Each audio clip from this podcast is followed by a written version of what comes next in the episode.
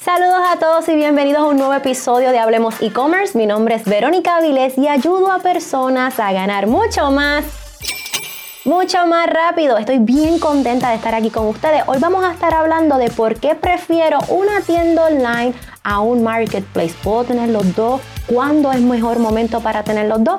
Vamos allá. Quiero recordarte que te suscribas a este canal de YouTube para que podamos seguir creciendo y si estás escuchando este episodio en un podcast también puedes suscribirte a todas estas plataformas digitales.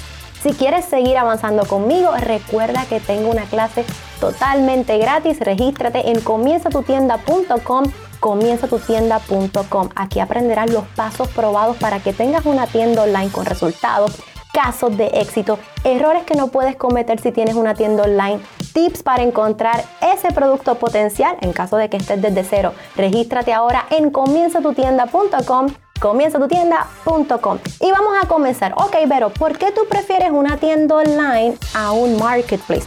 Primero, déjame explicarte la diferencia. Una tienda online, imagínatelo como un website. Es un espacio personal donde nosotros estaremos colocando nuestros productos, nuestra marca.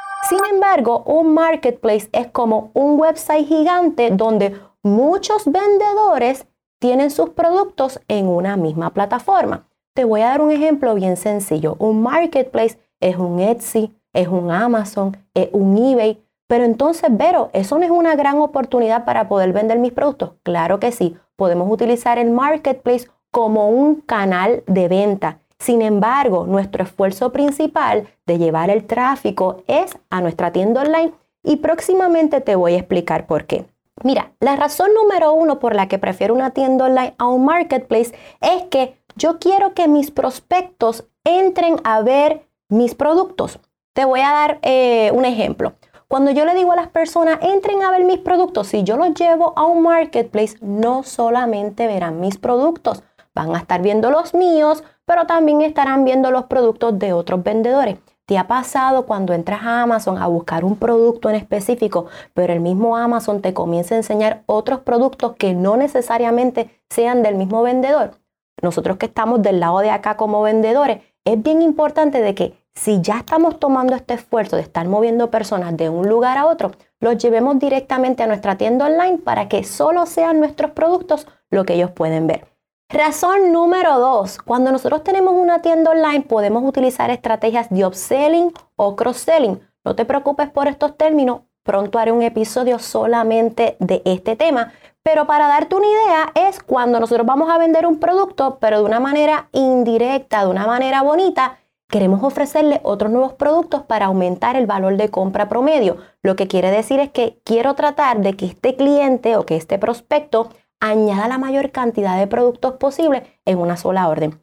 Cuando nosotros entramos a un marketplace, ya sea por ejemplo Amazon, y disculpa Amazon que te utilizo de ejemplo siempre, pero cuando nosotros entramos a un Amazon, Amazon te dice, ah, este es el producto que estás vendiendo, pero ¿sabes qué? Si compras estos otros dos o porque no te compras este otro dos, pero no necesariamente esos productos son del mismo vendedor. Así es que tomas el esfuerzo de llevar a la persona al marketplace y la persona va a seguir añadiendo productos en el carrito que no necesariamente son tuyos. Razón número tres, porque puedo implementar estrategias de seguimiento. Miren, lo más importante del comercio electrónico es perseguir al cliente. La persona te tiene que ver de 5 a 7 veces para decidirse comprar.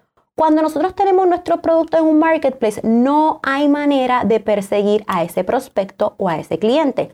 Sin embargo, cuando nosotros tenemos una tienda online, podemos hacer la configuración necesaria con un pixel te lo puedo explicar más adelante, donde yo puedo medir qué hizo esa persona que visitó, cuál fue su comportamiento, qué estuvo mirando dentro de mi tienda online y ahora de una manera premeditada y automática le puedo dar seguimiento, ya sea haciendo anuncios en las redes sociales y mostrándole esos productos que yo sé que estuvo mirando.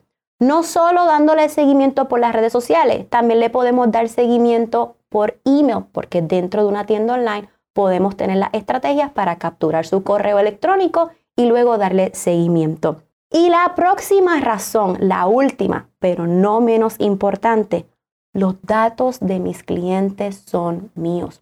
Ustedes saben qué, y le vuelvo a pedir disculpas a Amazon, Amazon es millonario no solo por la cantidad de ventas que se hacen, sino por las estadísticas que reciben diariamente. Esta gente sabe quién compra, cómo compran, este, qué plataforma utilizan para comprar, cuáles son las palabras clave, de dónde son, cuáles verdad son sus comportamientos. Sin embargo, nosotros no tenemos acceso a esas estadísticas. Pero cuando tú tienes una tienda online, toda esta información es solo tuya. ¿Y por qué es tan importante esta información? Porque te va a ayudar a optimizar, agregar nuevas estrategias de seguimiento, hacer anuncios correctamente, a mejorar tu contenido, a mejorar como tal toda la composición de tu tienda online y mucho más. Recuerda que si quieres seguir avanzando conmigo, regístrate a mi próxima clase gratis. Entra ahora en comienzatutienda.com comienzatutienda.com. Te voy a estar enseñando desde lo más básico hasta lo más avanzado. Si el comercio electrónico tú sientes que es para ti, tienes que asistir a esta clase. No olvides suscribirte a este canal de YouTube para que podamos seguir creciendo. Y si estás escuchando este episodio por podcast, también suscríbete a nuestras plataformas digitales.